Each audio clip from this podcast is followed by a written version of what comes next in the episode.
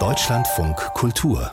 Fazit Überall in Deutschland gibt es Straßen, die Namen aus der Kolonialzeit tragen bzw. getragen haben. Zum Beispiel die Miquel-Allee in Frankfurt, die inzwischen nicht mehr nach dem Gründer des Kolonialvereins heißt, sondern nach der Bürgerrechtlerin Angela Davis. Je mehr die kolonialen Verbrechen aufgearbeitet werden, umso eher wird eben auch genauer hingeschaut und diskutiert, wer da eigentlich mit Denkmälern und Straßennamen geehrt wird. Auch in Erfurt gibt es seit drei Jahren so eine Diskussion, denn eine die Colonize-Initiative fordert die Umbenennung des Nettelbeck-Ufers, das nach dem Koloniallobbyisten und Sklavenhändler Joachim Nettelbeck heißt. Morgen steht eine Entscheidung im Erfurter Stadtrat an und Matthias Dell berichtet.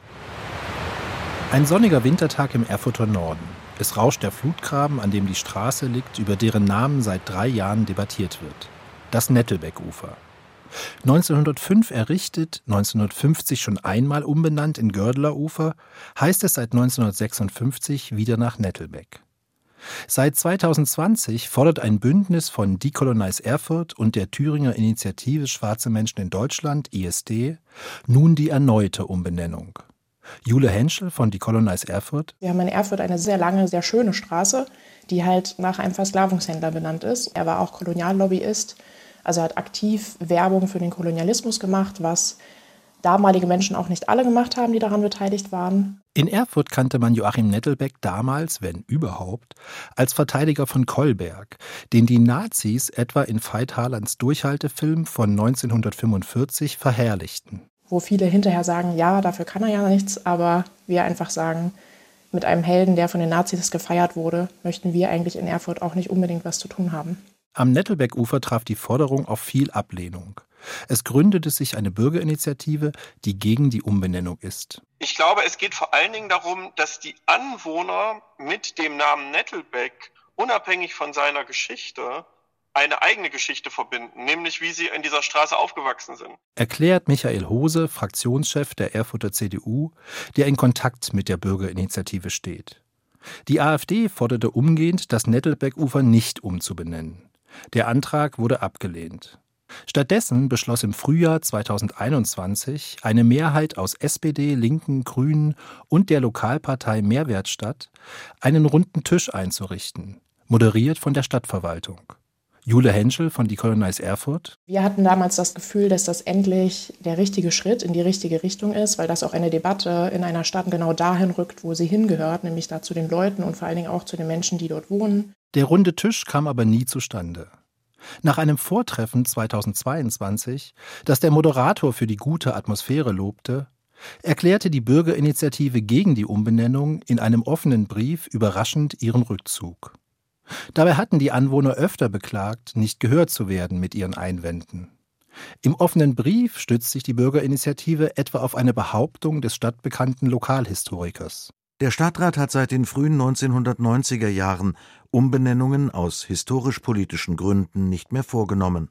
Was nicht stimmt. Im Jahr 2000 wurde in Erfurt ein Teil einer Altstadtgasse rückbenannt, deren Name 1939 von den Nazis arisiert worden war. Auch wenn sich die Bürgerinitiative dem demokratischen Austausch am runden Tisch verweigerte, eine Interviewanfrage für diesen Beitrag lehnte sie ebenfalls ab, so entwickelte der offene Brief doch große Wirkung. Die darin formulierten Lösungsvorschläge landeten in einem CDU-Antrag, den der SPD-Oberbürgermeister Andreas Bausewein nun nahezu identisch zur Abstimmung am 8. März in den Stadtrat eingebracht hat. Die SPD lobt das Papier als Kompromiss, einen Vorschlag, der AfD und CDU-Position verbindet. Nämlich, das Nettelbeck-Ufer wird nicht umbenannt, und eine Brücke in der Nähe soll künftig nach Gerd Schramm heißen, einem Afrodeutschen, der 1928 am Nettelbeckufer geboren wurde, als Teenager das KZ Buchenwald überlebte und sich später in der antirassistischen Bildungsarbeit engagierte, wovon er in seinen Memoiren 2011 schrieb. Sie müssen sich jetzt mal in die Zeit damals zurückversetzen. Der 2016 verstorbene Gerd Schramm war der Neubenennungsvorschlag von Decolonize und ISD. Ein am Nettelbeckufer geborener Nachfahre von versklavten Menschen, der an die Kolonialgeschichte aus Opfer, nicht aus Täterperspektive erinnert hätte. Für die Umbenennungsinitiative wäre die Debatte mit dem Stadtratsbeschluss daher nicht zu Ende, weil Nettelbeck weiterhin mit einem Straßennamen geehrt würde. Jule Henschel von Die Colonize Erfurt. Und auch wenn viele vielleicht das Gefühl haben könnten, damit wäre eine Art Kompromiss erreicht, es ist kein Kompromiss, werden wir weiterhin diese Forderung stellen. Stoff für neue Diskussionen könnte auch die Tafel vor einer Schule am Ufer liefern, die der Antrag von Oberbürgermeister Bausewein vorsieht.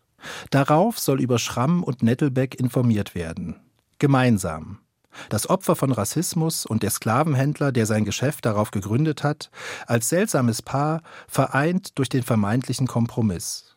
So historisch unsensibel muss man auch erst mal sein. Matthias Dell berichtete aus Erfurt, wo das Nettelbeckufer wohl erstmal weiter so heißt.